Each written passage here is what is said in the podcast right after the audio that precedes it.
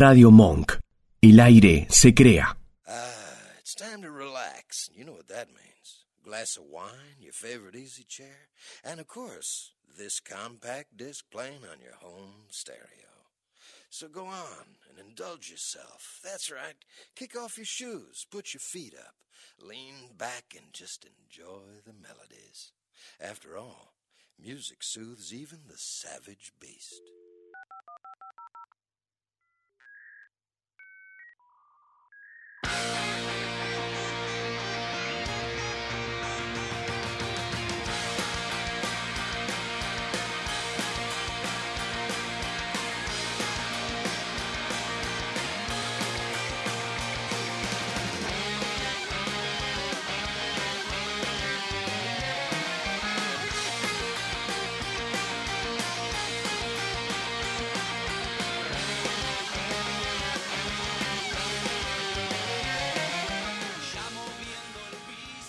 Bienvenidos y bienvenidas a una nueva edición de Rock and Rock. Programa número 89. Tomá, Epa. un montón. Y la voz que escuchan ahí, la primera que habló, es su programa. Ay, Feliz cumple, querida. Nancy. Qué buen regalo, se quedó con los derechos. Oh, right. Muchas gracias. así que el programa de hoy te lo regalamos a ti. Ay, Ah. Igual ella venía pidiendo pistas hace rato diciendo. Yo dije, yo quiero ese disco ese día. Claro. La voz que suena ahí también del querido Beto, ¿cómo le va? Muy buenas tardes. Muy buenas tardes. Y nos queda del otro lado de la mesa la Peque, aquí ya Hola a todos, ¿cómo están? La Sofi. firme, la Sofi. Lazo.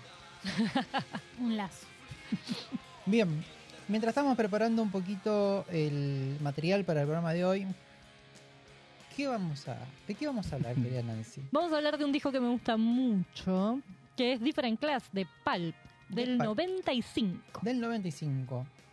Recapitulando, dijimos, bueno, venimos medio atorados en los 95, ¿no? Nos Bastante. estuvimos quedando un toque en los 90. Pero Perdón. dije, si ya hablamos de Blair y vamos a hablar de Pulp, creo que podemos cerrar la trilogía hablando de Oasis. y nos quedamos justamente en lo que fue el Britpop en este, en este movie, en esta- todo lo que fue, lo que se generó con este nuevo estilo, con este nuevo género. Y la banda que no entró en el conflicto. Porque si bien tuvimos, que también lo comentamos cuando hablamos de Blair, está, como se fueron disputando el número Sí, uno, quién claro, vendía más, claro. quién hacía más ruido, Pulp Eh. estaba en otro lado haciendo la suya. entre los hermanos Macana y los Blair. eh, bueno, Pulp estaba en la propia. Exacto, sí, sí, tal Así cual. que creo que dije, puede cerrar una trilogía. ¿Por qué no? ¿Por Porque, qué no? Porque sé que en la mesa hay quienes sí y quienes no. Eso es lo lindo. Eh, Entonces yo creo que es, y a ver, si vamos a hablar de Oasis, obviamente tiene que haber peleas. Y sí, si no, no tiene sentido. Uno de los dos hermanos se va a manifestar acá, es muy probable que el petizo seguro. ¿Se va a, va a tomar a uno de nosotros, vos decís? Yo creo que sí, van a volar siguita, vamos a tener De que... repente alguien va a salirle un acento. Ese día pagamos doble seguro porque... ¿Por quién apostás más que lo puede llegar a, a poseer? Uf. Uf, difícil. Ah. Mucha energía ariana hay por acá, así No. que hay que ver. Igual por mí nos saltamos o- Oasis. No seas malo, no seas malo. Y así bebe todo aporta a las ideas. Aporta maldad a y todos. sesga todo, no importa. Así lo queremos. Bueno, empezamos entonces. Y dale. Vamos. The All American Half Pounder. Two pure beef patties, lettuce, tomato. This is rock and roll radio. Come on, let's rock and roll with the Ramones.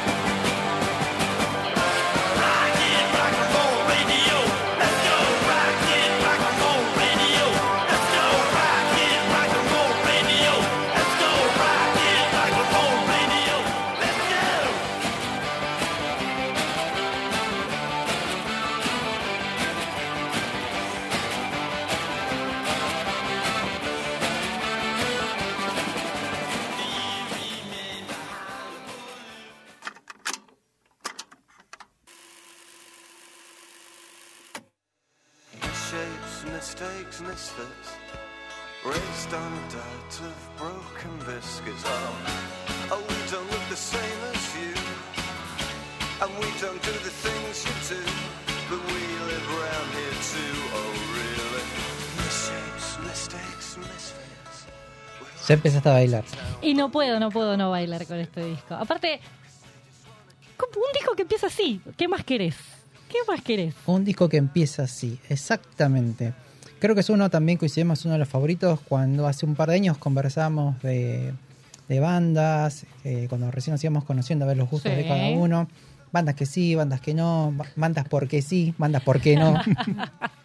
Sí, claro. Y una de las bandas que justamente también con el- la post-pandemia, que algo bueno que empezamos a ver fue esta reunión, ¿no? A vuelta a Ay, reunirse de sí. bandas que se habían separado porque Porque pasaron la, pasó la vida también. pasó la vida, ya no se querían, pasaron un montón de cosas feas, pero dijeron, eh, hay una oportunidad de juntar un billetín más, ¿Eh? ¿Por qué no? la gente está yendo a todos lados, es un buen momento.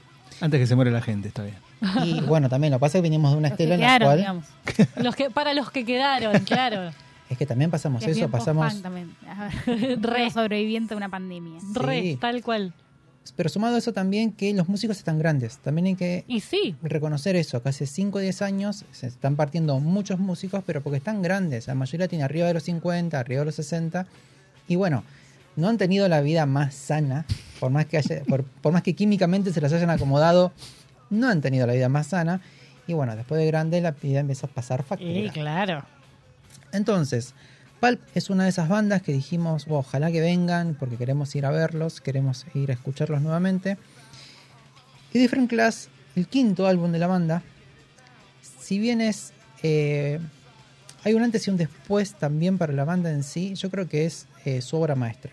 Estoy Sí. totalmente de, de acuerdo, sí. Creo que si es el disco del Britpop, yo creo que se lleva Sí, todos los premios. Todos los premios.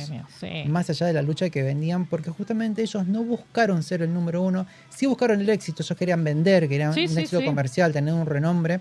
Ah, después le vamos a contar un poquito un par de cosas que hicieron después de sacado el disco, muy graciosas por este demente de Jarvis Cocker, Loco lindo. el loco lindo. Y bueno, básicamente esta cuestión, ¿no? De decir, bueno, que buscamos nuestro sonido, hacemos nuestra propuesta. Algo que tienen de lindo los Pulp es el sonido tiene una cuestión muy vintage que después cuando apareció The Strokes dijeron Hay "Ay, algo sí". ahí, hay algo ahí. hay algunas cositas que tomaron de la banda y ellos mismos lo dijeron en un momento Casablanca que en los últimos años viene hablando de más pero bueno tuvo algunos altercados y bueno Jarvis medio como que lo acomodó diciendo prácticamente la banda de ustedes existe, gracias a nosotros gracias a nosotros. Y tiene razón. nah. Chiquitín, chiquilín. ¿Y por qué? A ver, es una banda que se formó en el 78 ellos son oriundos de Sheffield Sí, señor. Sheffield es una ciudad que está al sur de Yorkshire, que está en el centro, norcentro de Inglaterra. Es una, ya es un- una cosmopolita, es una ciudad muy muy grande. De donde vienen también los monos. The Eh. Monkeys. Los Arctic Monkeys. Ahí, ahí está, siempre aparecen los, los, los Arctic Están por ahí. por ahí. Bueno, justamente la formación que nosotros conocemos, lo que nos llega, que se formaron en el 78, tuvieron varias bandas, ahora les vamos a contar un poquito. En realidad es la misma banda donde siempre la, la lideró Jarvis, Ujú. Pero resulta que entraba músico, salía músico, Pasaban cosas con el resto del equipo. entraba productor, salía productor, firmaban con discográfica, salía discográfica. Era como que no le pueden encontrar la onda y la vuelta a esta cuestión. Siempre tenían claro lo mismo, ¿no? Querían hacer música, querían buscar su propio estilo y querían vender. ¿sí? Es algo que ellos Sí. realmente fueron muy sinceros todo el tiempo. Es como hablar de Def Leppard. Cualquiera que le pregunte en una entrevista al, al fundador de Def Leppard, nosotros queríamos llenarnos de plata. Punto. Corta la bocha. El glam rock lo entendimos cómo era, cómo funcionaba, íbamos a hacer música para meternos en ese género en el momento Claro. y justamente hicieron lo que hicieron muy bien. Por eso también son bastante meticulosos en la composición. Sí. Un poquito de eso tienen los Metallica. O sea, los tienen También. pocos fracasos porque detrás hay una Pero maquinaria los que tienen mamadera fracasón. son son como... tamaño familiar. Pero bueno, una banda, una de las bandas más grandes del mundo. Por, pero por supuesto. cuando la pifia, la pifia. Igual ahí te hago una distinción, tal vez con entre mm, entre lo que lo que planteabas, por ejemplo, de Def Leppard y, y los Pulp, que mm, me parece que justamente los Leopard lo que supieron hacer es enganchar la onda de ese, de ese género y adaptar, adaptarse a esa fórmula para hacerlo lo mejor posible, digamos. Sí. Formaron la banda para Exacto, ese género. tal cual. Lo formaron para ese género para que funcione en esa lógica. Pulp, en cambio, fue buscando la manera de que lo que les gustaba hacer también sea pegadizo y comercial y venda. Exacto. ¿no? Como que es algo totalmente válido, igual en cualquier caso, ¿no? Pero decir, me gusta hacer música y quiero vivir de eso. ¿Cómo hago? ¿Qué tengo que Y hacer? son ¿Para dónde? caminos, claro, para llegar a eso. Entonces, como les decía, se formaron. Perdón, Sí, Sofi. la, la contratapa del disco dice, Please understand, we don't want now travel, we just want the right to be different, that's all. Ellos querían ser diferentes, pero también querían estar, ¿no? Querían Claro. estar en el circuito. Y de eso un poco estábamos hablando. Es que también es el momento. Sea, el momento del Britpop es- fue, en- como comentamos, en los 90, a mediados de 90, cuando empezó a, a crecer. Y se dieron cuenta que el momento era ahí. Nosotros, la banda que conocemos, tuvo, duró cinco años nada más. ¿Sí? Esa imagen que tenemos de los Pulp fue del 92 al 97. Ujú. integrada obviamente por a la cabeza por eh, Jarvis Cooker. Después estaba eh, Russell Senior, Sí. lo que es guitarra y violín, algo que tiene de distinto los Pulp es no tienen arreglos, sino que uno de sus mismos integrantes Sí. tiene violines. Sí. Y acá me recuerda a otra de las bandas que también fueron influenciados por ellos, que es Arcade Fire. Uh, re. Arcade Fire tiene violinistas y son violinistas de la hostia los que tienen. Entonces generan un sonido y un clima, una atmósfera muy particular y muy distinta. Y te puedo sumar un Belan Sebastian. Ah, Sí. Mira. ¿Por qué no? Exacto. Después tenemos eh, Cándida Doyle Sí. en teclados, la hermosa Cándida Una cosa con preciosa. su tiene, yo creo que es una para mí una tecladistas con un tiene una sensibilidad Sí. para agregar esos arreglos en los momentos y te genera justamente en la música electrónica algo que se llama eh, colchones. ¿Sí? que es en un momento que tienes una son- un sonido o estás generando algo, entra como un cinte que te genera, te llena esos vacíos, pero no te los satura. Te Claro, genera- hace como una base, digamos, de, de sonora sobre la que sucede el resto de las cosas. Exacto, pero a veces aparece, desaparece, pero siempre está ahí y va acompañando todo lo que se va construyendo, como comentó Nancy encima. Después, lo- después tenemos a Nick Baites, que justamente también está en la parte de lo que es eh, coros y voces, guitarra, también en teclados. Ujú. Tenemos a Steve McKee en lo que es eh, el bajo y Mark Webber en todo lo que tiene que ver un poco con lo que es eh, también otra, lo que es guitarra y también tecladistas. Y ahí me, me olvidé de marcar que justamente eh, Nick Bartes lo que hace es la, par- la parte de batería y percusión. Exacto. Ya cuando uno empieza a ver la grilla de, de- de músicos, ya tenés, la mayoría de los músicos toca uno o dos instrumentos. Muchos hacen voces. Sí. Entonces, creo que eso hace que eh, la música que ellos compongan sea tan variada y tenga una construcción tan compleja. Para mí es un disco súper complejo, desde, Sí. desde lo que es la grabación, de lo que es la mezcla, y súper detallista. Yo creo que donde les pasa por arriba a, si querés, el mejor disco a Park Life de Blair Sí. o al mejor disco de Oasis es por la complejidad de lo, de lo que, lo que ellos mismos generan, las letras que son kilométricas, Tal cual. porque es. Podemos. Le podemos poner el- el- esta etiqueta de trovador, pero no es una trova lo que está haciendo. No, al contrario, No. lo que está haciendo está haciendo un relato, está desarrollando un storytelling, Es como un contamos. narrador, claro. Un Sí. relato demasiado envolvente, diría. Y se repite solamente para tener un gancho con el estribillo, porque si no seguiría.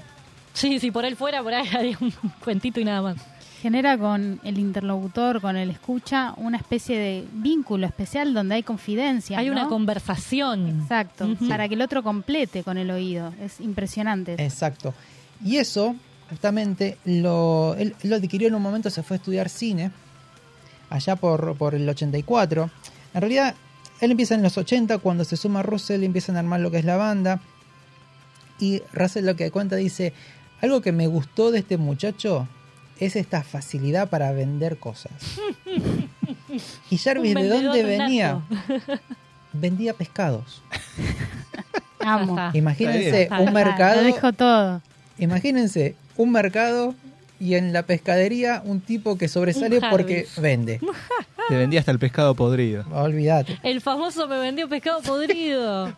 Pero era, era tan simpático. Pero mirale la cara. Por ese entonces, bueno, toman lo que es la, la primer, el primer nombre de la banda. La banda tiene tres nombres en su momento. En realidad empieza como Pulp, justamente haciendo alusión a la película donde trabaja el grandioso Michelle Kane.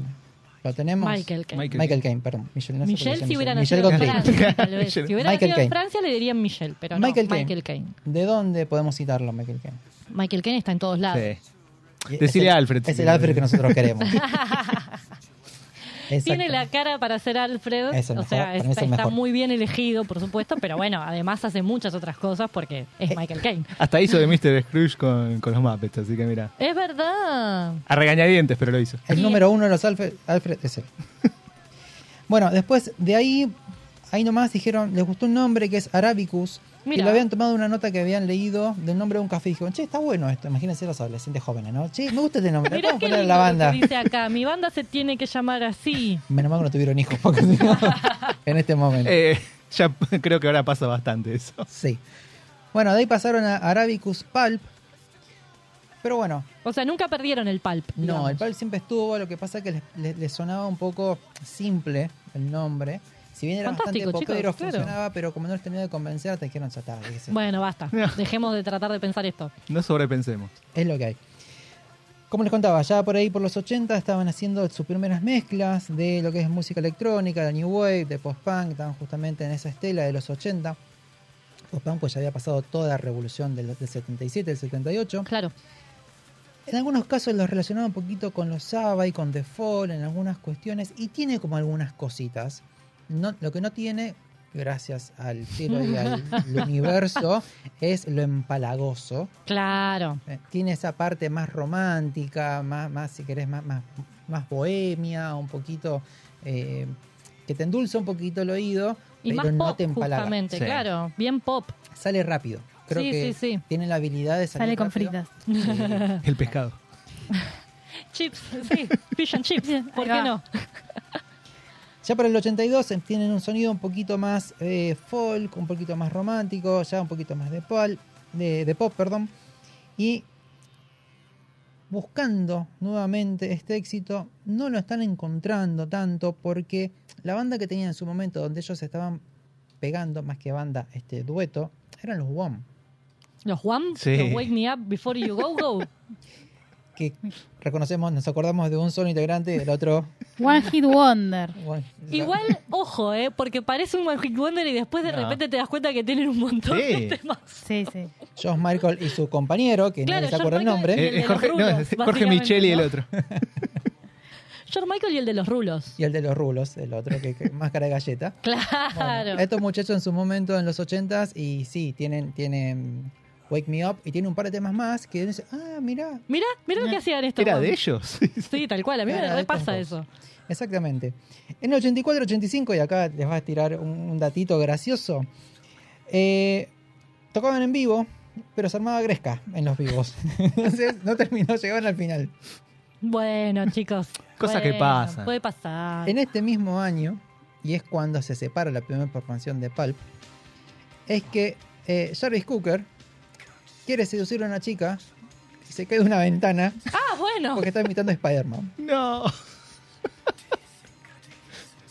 Esto solamente le puede pasar a, a alguien como él. En realidad creó el beso invertido antes que lo hiciera Tobey Maguire. Claro, quiso hacer el beso invertido. Y pasó de largo. Pasó de largo, pero bueno. bueno, fractura, nada, todo un Pues lío, nada, bueno. hospi- hospitalizado, todo. Un par de quebraduras, está, todo- está bien. Bueno, entonces que decide justamente, y acá llegamos al momento en el que él se va, viaja a Londres. Dice, bueno, basta. Me voy a ir a estudiar cine. Voy a hacer Eh. otra cosa porque esto no está funcionando. Como dicen, bueno, si solamente haces hacer música, y ay, cárgate otra carrerita por las dudas, si no funciona. Bueno. El plan B, el plan B. ¿no? Estudia algo por las dudas. Y el muchacho eligió cine. Un plan B que tampoco tiene mucho que ver con ganarte la vida de manera tradicional. Estudió en el Central Saints eh, Martin's College of Art and Design, Sí, sí, sí. ahí en Londres. Y ahí es cuando tiene sus primeras experiencias con el ácido. Hola ácido, ¿qué tal? Y bueno, sí. Ha sido un gusto. con el Acid House, con todo lo que empieza a suceder. Y eh, graban en esa época Separations. Que lo graban, curiosamente, en el 89 Pero lo sacan en el 92. y lo sacan en el 92. Lo guardaron un ratito, lo dejaron macerar. Lo estabas macerando. Claro. Se- para mí se colgaron un poquito. Fue un, fue un Eh, flashback, el disco es un flashback. Demasiado ácido. El disco es un flashback. está Lo maceraron en ácido. Alguien dijo, che, ¿lo editamos? ¡No! Uy, boludo, yo lo tenía que sacar. La pu- Estaba esperando. Yo sabía que de algo me había olvidado. Para eso me puse la cintita roja en el dedo. Sáquenle las drogas, No sáquenle era las para la drogas. envidia. Pero bueno, ya justamente eh, pisando ya los 90, cuando, como contamos hace un ratito, explotó lo que fue el Britpop y Tal esta cual. lucha entre estas bandas de que citamos hace un rato, de Oasis y de Blur. Para el 94 sale un disco que se llama His and Her. Oh, Hermoso qué disco. hermoso disco. Sí, pero que es un disco que se disfruta mucho más después de haber escuchado. eh, igualmente no hay forma de comprobarlo porque ya pasó el tiempo. Claro, sí, sí, sí, contrafáctico totalmente, pero Claro. no importa. Pero está buena la experiencia, porque si uno viene escuchando ese disco antes y intenta hacer el, objeti- el- el- el ejercicio de ser objetivo y escuchar este disco primero y después eh, Different Class, hay un cambio tan grande de música que uno dice, claro, no, por acá no ibas a llegar a ser comercial, por acá no ibas a llegar a vender. Tal cual. Sí, sí, sí, sí. sí. Sin embargo, igual en algunos temas había como una búsqueda de lo que iba a ser Different Class. Sí, lo que pasa es que estaban apuntando muy a la parte más artística. A ver, es una de las bandas que está catalogada como eh, art rock y art pop. Tal cual. porque tiene estos matices y esta cuestión de es como hablar en un momento de Bowie. Bowie no lo puedes poner en una categoría solamente, porque mezcla tantas cosas y lo que hizo fue uno de los creadores del glam, cuando saca Sí. cosas del teatro y las pone en el escenario con música. Entonces, bueno, a partir de ahí empezamos a hablar de música como una, una manifestación de arte, alejándonos de lo que fue la psicodelia anterior que venía planteada por Floyd y compañía. Ni hablar. como dijo Nancy, esta presencia de un storytelling, que es una herramienta del cine, propia del cine, para contar historias, que es un poco lo que hace Different Class. Tal cual. Historias que cuestionan la normalidad, ¿no? Exacto. Y que es muy lindo porque también tengo anotado por acá que estas historias eh, es muy hábil. eh, por favor, hacia, intenten buscar las letras, súper recomendamos y traducirlas y van a entender un poquito el juego que hace, como contaba Sofi, ¿no? Eh, te interpela. Algo que también marcaron mucho de este álbum es que las letras hablan a un sector de la juventud que estaban dejando fuera en esta Sí. este planteo Sí. y pelea entre las dos bandas que estaban liderando el momento, ellos toman otro lugar que está justamente en el medio. El lugar de la diferencia y también de la, de la juventud post-30. Sí, em, por ejemplo, justamente lo que hablábamos al respecto de Misshape, el tema que abre el disco, ¿no? Es, eh, ellos lo consideran un himno para todos los inadaptados y los outsiders que no encajan en el molde. Y a nivel musical buscaban un sonido rebelde y energético que resonara con aquellos que sienten que no encajan. Es una de las cosas que dijo Steve el bajista al respecto, por ejemplo, de, de ese tema en particular.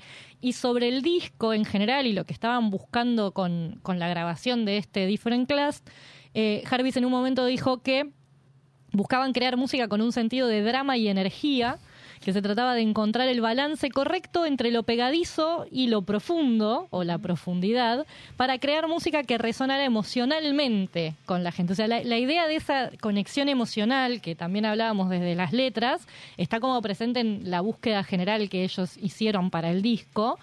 Eh, y esto lo completa Mark también diciendo que estaban buscando mezclar géneros para crear algo único, para encontrar el punto justo donde lo, ac- lo accesible se encuentra con la exploración artística. Y me pareció como una definición muy linda. Me Sí. encanta, me encanta. Busca el equilibrio y creo que lo consigue muy bien. Y ya que mencionás los temas, en, creo que en I, I Spy. Ahí Spy, el que estábamos escuchando eh, recién. ahí se nota justamente, o yo por lo menos eh, siento una disonancia musical que habla justamente del tema de, de sacarte de, de la comodidad, eh, por, no solamente por lo que está hablando, sino a nivel musical, de tratar de, de moverte un poco. Eh, siempre hablamos igual como una especie de, de revolución para adentro, porque no es que, que buscaban tocar a las masas y decir vamos a salir y vamos a romper todo, sino que es un... De mucha introspección. Exactamente. Mm, Es que yo creo que parte un poquito de, de donde tomaron ciertas letras para, para el desarrollo es lo- la observación de lo que sucedía en la sociedad. Y esta cuestión de decir, sí, te hablo a vos, ¿no? Y señalarlo eh, eh, a vos, a al que no, nadie está hablando de vos. Nadie te está hablando a vos. Claro, nadie te está hablando a vos tal cual. Yo te voy a hablar a vos y en, en lo que estás viviendo. Porque hay algo que dentro de los análisis que encontré que me pareció súper interesante y decís, claro, ¿qué tiene que ver? Toma un punto de partida súper simple, que es la, la sexualidad, el sexo en sí. Que es el cambio cuando uno deja de ser niño y empieza a ser, si querés, adulto, hombre. Cuando se, se- se activa todo eso a nivel eh, personal, Sí, y empezamos ya justamente a ir a los boliches, ir a los lugares, a buscar esta cuestión de eh, empatizar con alguien y que alguien nos elija, y bueno, todo lo que sucede a través de eso. Y en los análisis, con- también enganchando con las letras, es, Sí. es decir, Jarvis se para en ese punto y empieza, en vez de ir por la avenida principal, de lo Se literal, no, lo que decía análisis es, sí, empieza a caminar por todas las calles laterales claro. y las empieza a relacionar entre sí. Y a Sí. escribir. Sí, y y eso es lo que tiene de interesante. Y si se fijan en, el, en los créditos del disco, todas las canciones figuran compuestas por todos los miembros de la banda Sí. que grabaron el disco. No, no, nadie se hace cargo de, de cada canción en particular, sino que hay una cuestión colaborativa que me parece como interesante también, siendo que es alguien con una presencia y una personalidad tan fuerte como, como pasa con Jarvis, eh, que sin embargo todos figuran ¿no? dentro de la creación de los temas. Pero esto que estás diciendo de, ir por esas calles aledañas y hablar con eso, y lo mismo que sumaba también Sofi con respecto a, los distintos relatos, tenemos como muchos puntos de vista dentro de las canciones, ¿no? Algunos son como más sociales, como puede ser Me Shapes, como puede ser Sorted Out eh, for Is and Wiz o mm, Bar Italia, que hablan de, de experiencias mucho más colectivas. Y algo que a mí me parece como súper interesante y muy bien hecho son los puntos de vista femeninos que tienen las canciones. Particularmente Live Bed Show, que tiene una protagonista, y Underwear, que para, para mí el mejor logrado justamente es Underwear, que plantea la idea de una chica que decide irse a la casa de alguien que conoció, como para tener un encuentro, digamos, eh, no, no, no muy serio, vamos a decir, como una cosa más casual, y que cuando está en esa situación ya no está cómoda, pero no sabe qué hacer para irse porque ya está ahí, ¿no?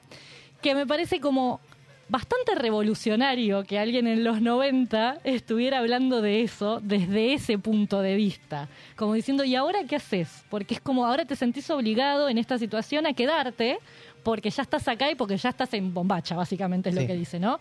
Eh, y me parece como re interesante que hayan logrado ese punto de vista de repente en una canción de un disco que canta un tipo todo el tiempo. Y sí, lo que pasa es que tiene el tono. Eh, ahí sí que podemos escuchar un cachito de lo que es eh, Underwear, porque hizo unas notas interesantes, justamente para mí es una de mis canciones favoritas Sí. de esta canción. Sí, sí, sí. de esta canción, de este disco, perdón.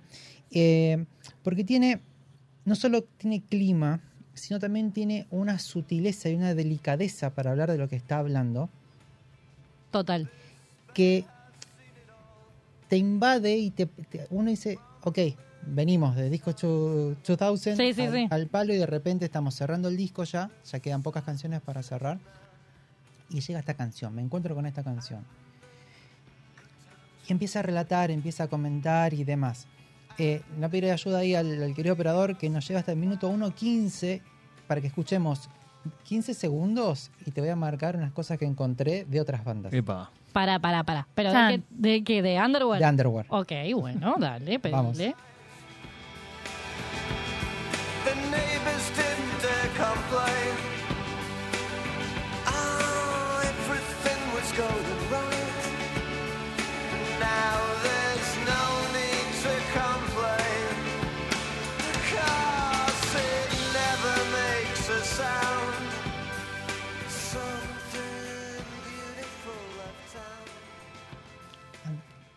Eh,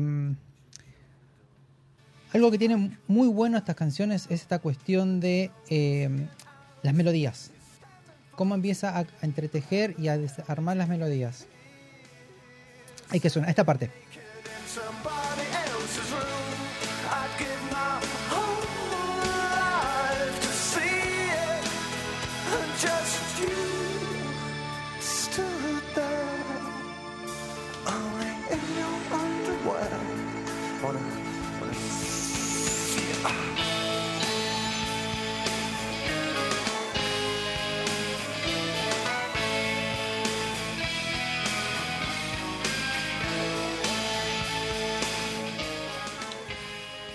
Yo te voy a decir, A ver. vas a decir, tenés razón. A ver. Tiene mucho sonido de Pixies. Sí, sí, sí, sí, sí, sí. ¿Vieron? Sí, sí, sí, sí. Tiene unos cambios melódicos y armónicos en lo que va haciendo con la canción. Para mí, por eso digo, es mi canción favorita del disco, porque es un disfrute todo lo que va sucediendo, todo el relato. Y digo, para, para, para, yo escuché ese tipo de cambios, ese tipo de cosas. Y también nuestro querido y amados Masacre, también el tordo, tiene algunos cambios sí, sí, y verdad. algunos shades que van un poquito por ese lado. A ver, conocemos que Masacre son, son amantes de mucho de lo que es la música del under de justamente de Inglaterra. sí, ni hablar. También Estados Unidos de la, de la, de la costa eh, de la costa oeste. Bueno, y el que estábamos escuchando un poquito antes, que es Live Bed Show, que viene mucho antes en el disco, como bien decías, que es el otro también con, con punto de vista más femenino dentro de los personajes. Y que también está hablando, como decías antes, ¿no? De, de la vida sexual, del, pero desde un lugar del disfrute o de las relaciones y cómo se, se consiguen, se pierden, qué es lo que pasa en el medio, eh, de una manera muy natural, justamente. Eh, y donde habla un poco de, a veces como de, de la mirada social sobre eso, pero sin estar juzgando a sus personajes, que me parece como muy interesante. Va por ahí. Eso es lo que tiene el disco que no te interpela pero no te juzga. Claro, tal cual. y no te pone en, una, en un juego de valor-desvalor. Está todo el tiempo diciendo, bueno, ¿qué es lo que sucede? ¿Qué es lo que pasa? ¿Cómo nos relacionamos?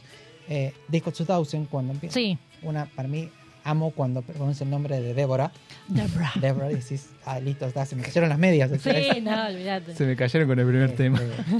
Le mandamos un beso querido, que ya no está la querida Débora, que Sí, partió ya, ya partió, ya partió. en el 2013.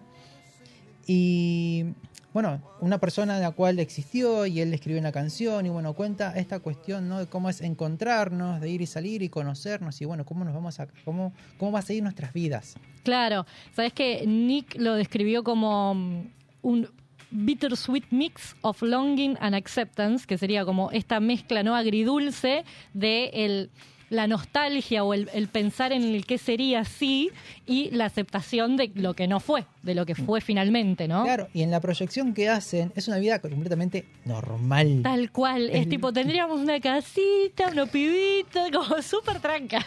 Y es- sí lo que me gusta que tiene todo el disco lo va eh, mostrando a, a medida que lo va desenvolviendo y lo vamos eh, expresando y contando, es este contraste con la gente rica. Exacto. Sí. Todo el tiempo está alejándose y está hablando de la gente común, justamente common people. Bueno, Common People, que es el hit, estuvo en el número 2 de la lista 100, tanto en Gran Bretaña como en Estados Unidos. Eh, cuenta la historia de una estudiante griega que eh, conoció Cocker en el Martin College of Arts. Central Saint Martin College of Arts.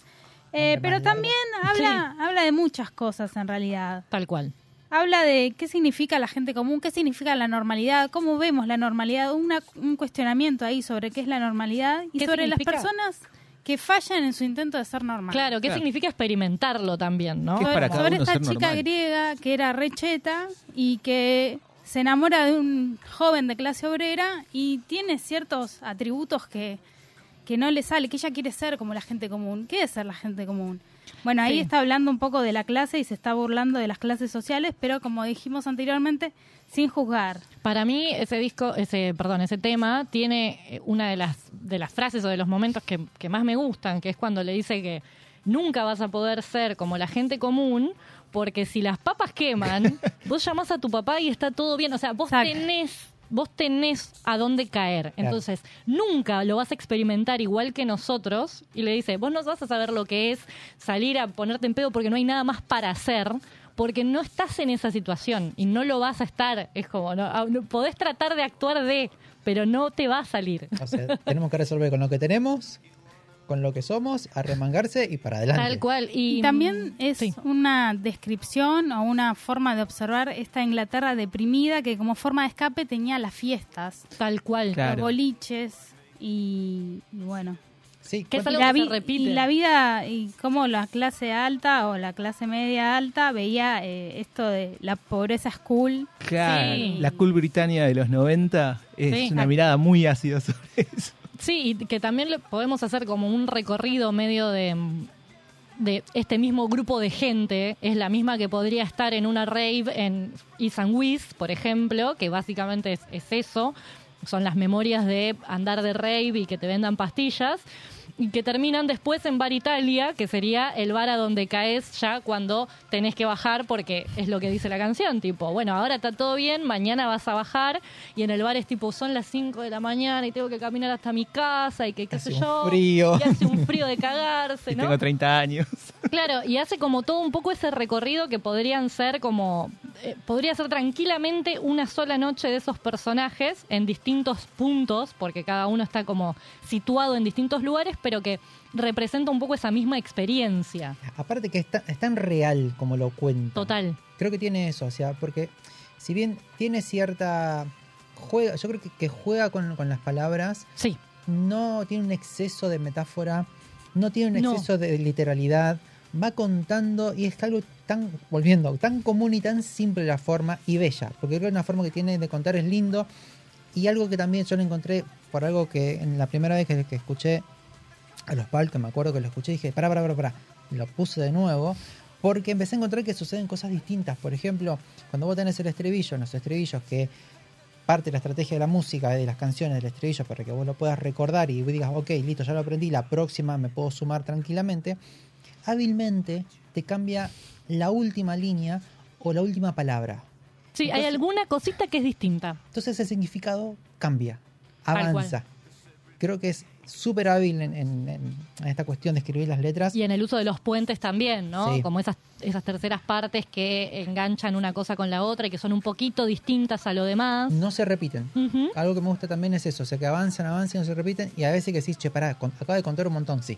Tal cual. Y particularmente hablando con gente que escuchó Different Class y capaz no entiende inglés, les pasaba que la canción igualmente les transmitía esta Sí. visión de la sociedad. Eso es Eh. que hay algo en, en esto que ellos hablan de esas búsquedas que estaban interconectadas entre lo musical y, lo lírico, ¿no? Es como que en base a eso que querían generar emocionalmente en las personas está tanto la letra como la música, ¿no? Como el más o menos el género que eligieron para cada canción, los arreglos y el tratamiento, y ahí se suma la figura del productor que en este caso eh, con quien se aliaron para hacer este disco fue Chris Thomas, que no fue nada más y nada menos que asistente ingeniero en el álbum Blanco, asistente productor en El lado oscuro de la luna, Mirá, que Poquito. trabajó con. Inexcess, con Badfinger, con Roxy Music, entre otra gente, y que lo que ellos cuentan es que los ayudó a refinar las ideas y a elevar las canciones.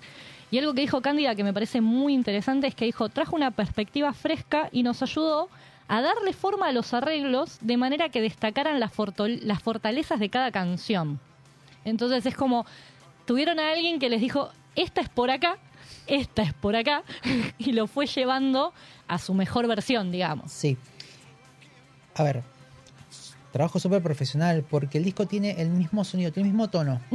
Desde la primera canción hasta la última, tiene la misma frecuencia tonal. Y sin embargo son re Y diferentes. son ¿viste? re distintas las canciones. Eh, sumado a eso, eh, uno empieza a recordar, ¿no? Bueno, ¿a qué me referencia? Y qué Mm. sé yo. Recuerdo el disco, la, cuando salió la canción de, de, de Cardigans, Love Me, Love me, love. que Sí. tiene eso. Vos decís, esto es re vintage. Él también trabajó, Chris Thomas también trabajó Ahí con está, bien, ¿viste? Moderno y, y vintage a la vez. Me puse Es nervioso y golpeé el Ya, ya- micrófono. ya ¿eh? me haces cualquier cosa. Pero tiene esa cuestión, ¿no? También eh, eh, tiene un poquito de lo-fi. entonces, Sí, re. Pero no es tanto. Tiene un poquito de indie, pero no es tanto. Porque lo que hicieron fue tomar los elementos para cada canción que más les servía. O sea, la que, que- la que querían que fuera más disco, más bailable, tomaron elementos del disco. La que querían que sea más con mucho cuerpo y con mucha presencia, tomaron elementos del glam. La que querían que sea más eh, tranca, tomaron elementos del indie. ¿no? Es como que fueron buscando cosas para cada una, según lo que querían transmitir en cada caso. para darle lo mejor. También otro de los, de los análisis también que estuve leyendo y que, que encontré, que me pareció algo lindo, que es, y es algo que genera, es un disco que no te cansás de escucharlo. No, No. yo no me, no me canso nunca. Creo que lo, más allá del fanatismo, No, yo no me puedo cansar. Más allá de Jarvis. pero vos lo visitás, lo escuchás, lo escuchás entero y es suena a hoy también. Tiene, tiene Sí. una cuestión que no- ha envejecido muy bien este disco y va a Sí. cumplir 30 años. Sí, tal cual. tranquilamente. Y enganchando ahí ya como para ir cerrando, eh, como se estrenó en el 95, en el 96 empezó lo que sería la difusión, ¿no?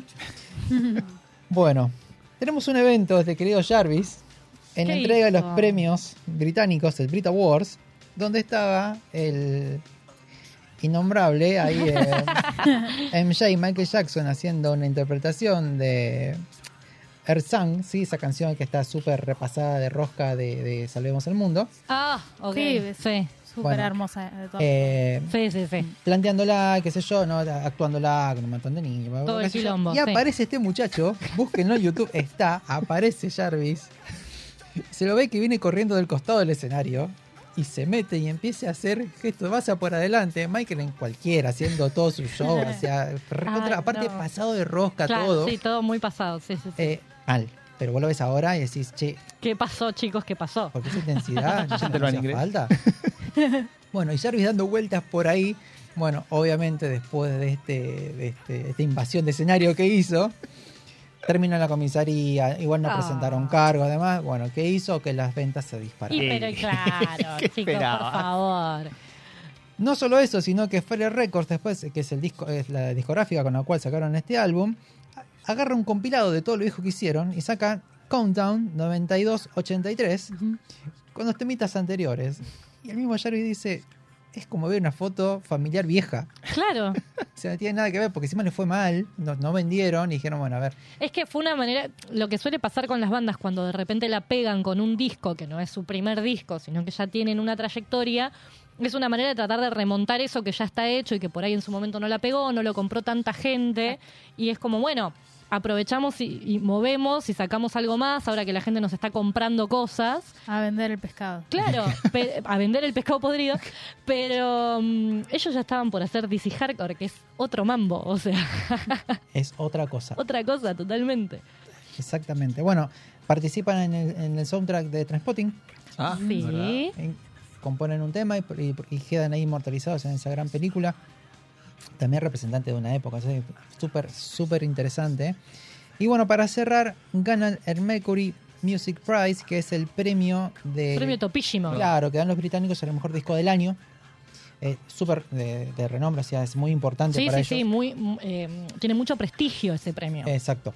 Y bueno, se han, se han hecho acreedores de ese, de ese disco, porque encima ellos tienen eh, la particularidad de tomar bandas no solamente de Inglaterra, sino también de Irlanda, donde hay una vertiente. Importante. Tengo mi teoría que rock viene de ahí. Una vertiente por muy encanta, queremos desarrollarlo en un programa. ¿eh? Eh, vamos a hacerlo. Para mí, ¿Cómo a- no? de ahí se expandió para todo el mundo.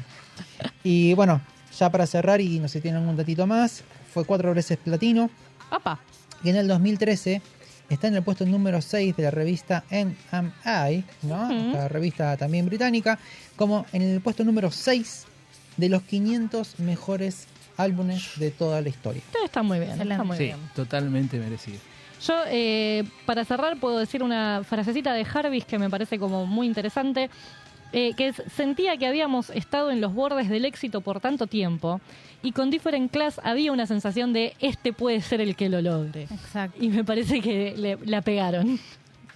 Para cerrar, datito de, de la tapa. Eh, de la tapa, bueno, el fotógrafo fue Donald Mine. Ajá. Eh, sacó una.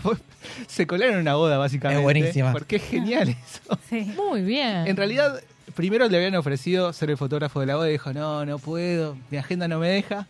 Y Mi agenda hablaron- no me lo permite. habló justamente con, con los chicos de y, y le dijeron que necesitaban el arte de tapa y dijo, para, para, para.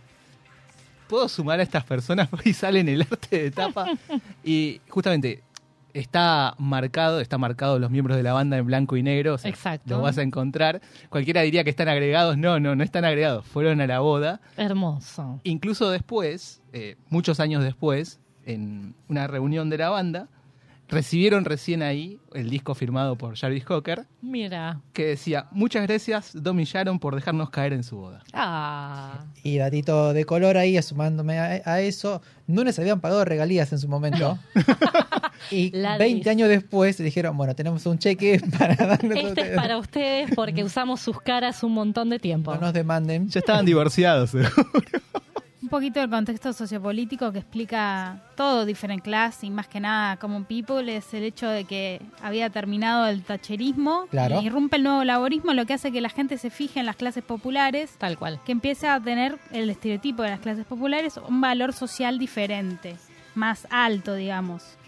Eh, y nada, es todo el disco ilustra como esta obsesión eh, por mantener un intentar pertenecer a algo ajeno y también el hecho de ser diferentes, ¿no? Porque recordemos que ellos se apartan de la batalla del Britpop y le cantan justamente, le cantan, le hacen el disco para aquellas personas que quedan por fuera de, de esto en la sociedad y cuentan eh, hechos sociales muy relevantes de una sociedad rota, deprimida, cual. que estaba renaciendo eh, y eso es importante para que tengamos en cuenta cuando escuchamos el disco. Sí, fundamental. Como decimos siempre, el, el contexto sociopolítico es muy importante y lo decimos siempre que pasamos y tocamos estos años. La guerra de Malvinas no fue nada más y nada menos Mm. que, que un intento por no caer que hizo Thatcher, eh, la, la Thatcher. Y eso le dio, como quien dice, unos puntitos más de vida para un par de años más para que terminara de quebrar, porque realmente los quebró Sí, sí, sí. en todo lo que hicieron y bueno, y todo esto se empezaba a vivir en lo que es, como decimos siempre, la juventud. La juventud es la que se manifiesta muchas veces Tal con la música y en nosotros felices porque empezamos a encontrar estas cositas. Pero sí. Muy bien, cerramos, tenemos bonus track. por supuesto. Vamos a cerrar entonces. This is Rock and Roll Radio. Stay tuned for more rock and roll. Creo que les gustamos mucho. Mande matar a los Rolling Stones. Señor, ellos no son. Obedece.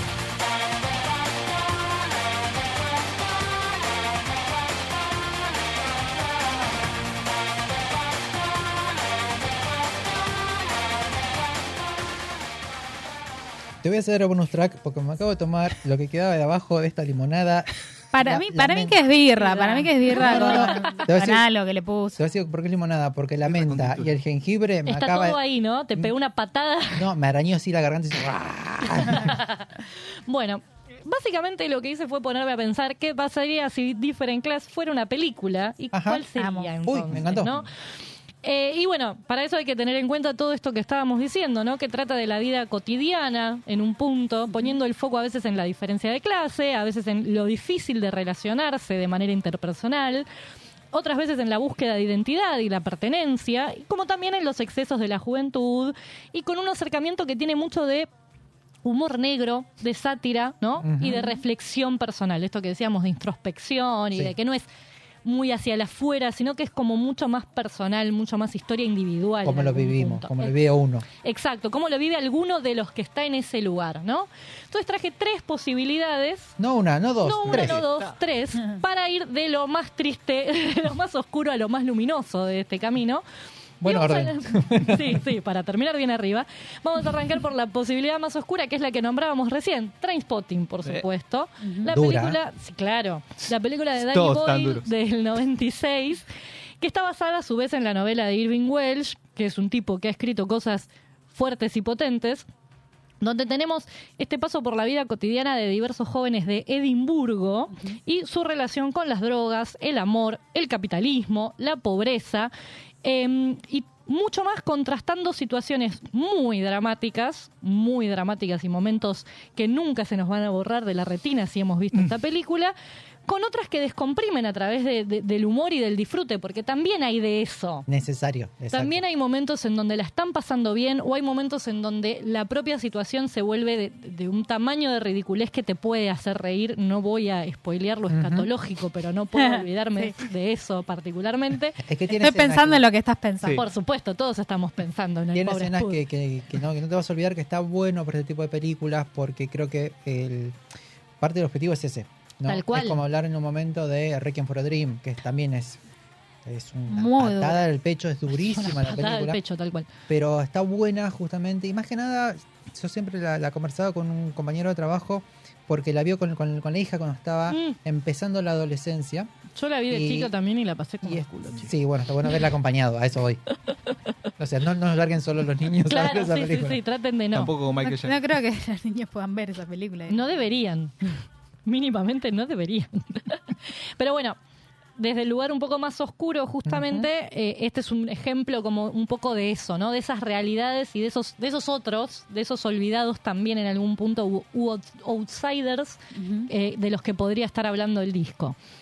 Ya en un camino un poco más arriba tenemos High Fidelity o Ah. Alta Fidelidad. Sí. ¿Cuándo no? Y sí, la película de Stephen Frears del 2000, basada en la novela de Nick Hornby, de él ya hemos hablado otras veces también, hemos hablado del disco que ha sacado eh, con su amigo también músico.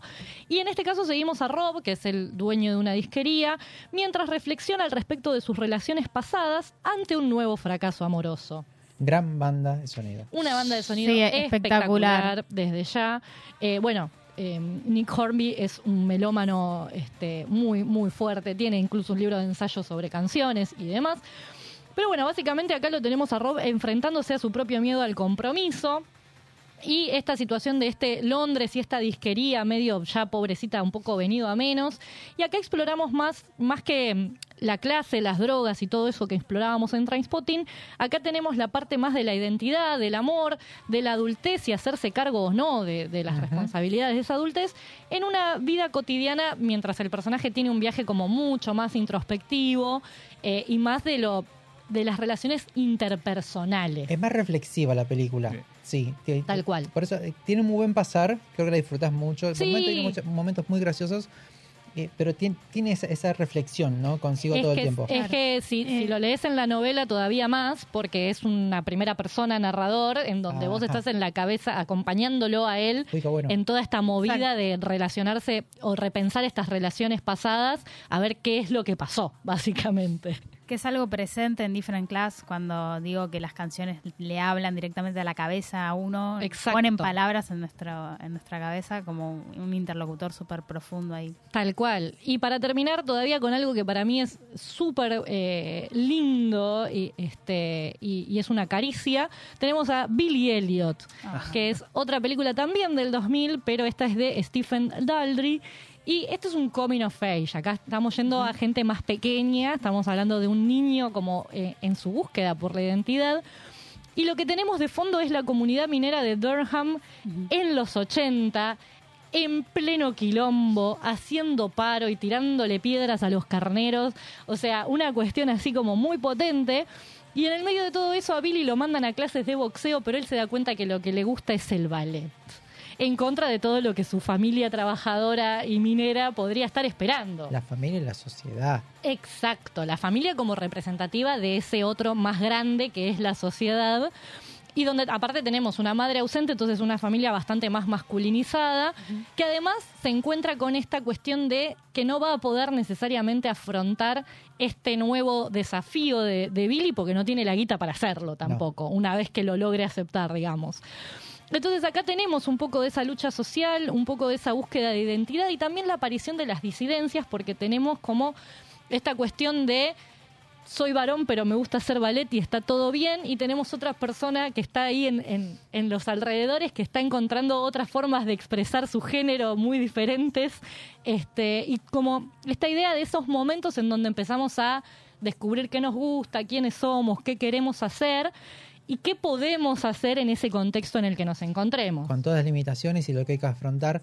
Me acuerdo que la, esa película me acuerdo que la, que la, que la vi sola, la disfruté un montón. Es muy, Muy disfrutable. disfrutable. Otra gran banda de sonido también. sí. Una película con otra gran banda de sonido. Aparte, re bien filmada, muy bien el clima. o sea, Hermosa. Tiene, tiene, los momentos profundos son re profundos, pero sale después con una elegancia de ahí. Sí, continúa. sí, sí, por eso tiene, por eso digo que es como esta para mí es la más eh, abracito, abracito del corazón, porque si bien tiene momentos un poco más dramáticos, sale muy, muy del lado más brillante de la vida, justamente, ¿no? Sale como muy bien parado todo y, y todo tratado como con, con mucha amorosidad. Sí. Entonces me parece como la más linda para terminar. Y él está muy bien también. Billy, Sí, el de Billy, Billy el es actor, una está- cosa preciosa. Este, y disfrutas mucho, eh, porque también lo que creo que, enganchando ahí con lo que comentó Sofía hace un ratito, que te interpela y compartís, porque te hace parte de lo que está viviendo él, y en el momento en el que puede expresarse y ser lo que él quiere y lo que él le gusta y es feliz, Tal cual. eh, te llega. Esos momentos de reconocerse en algo, ¿no? También. Me gusta Ganas de hacer ballet. Sí, pero nunca me salió. Me gusta igual la relación con el disco porque yo considero que diferentes clases de un disco de aceptación también. Total. Aceptación y equilibrio, entonces es como que eh, me gusta. Hay, hay un equilibrio, hay aceptación en todo lo que decís. Entre las tres películas llegamos a. Llegamos a un punto. equilibrio. Es que sí, es que caminas hacia adelante y hay que afrontar lo que venga, eh, defender siempre los sueños e ir a buscarlos. Así que me parece muy linda elección, me gustó. Bien, vamos a cerrar que ya no nos queda más tiempo.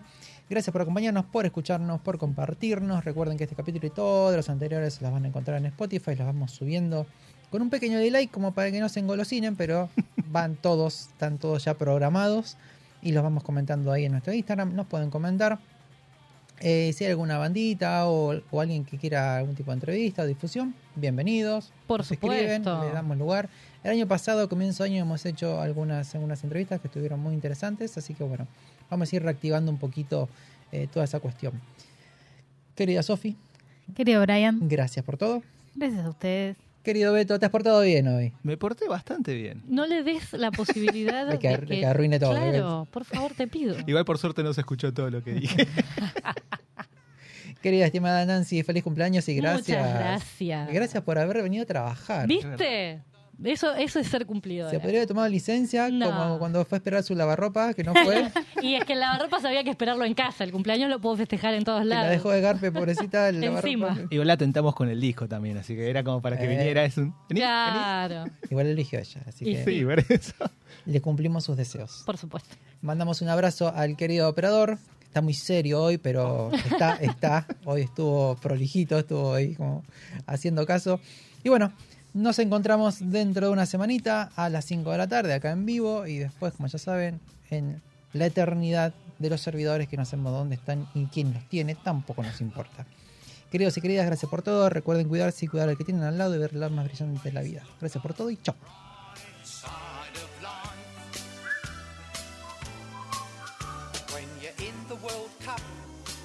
your hopes are they go and let you down and come slinking back to town. It's time for this daft song to begin. So always look on the bright side of life. Cheer up. Next time. Always look on the bright side of life. For life is quite absurd, and death's the final word. You must always face the curtain with a bow. Forget about your sin. Give the audience a grin. Enjoy it. It's your last chance anyhow. So always look on the bright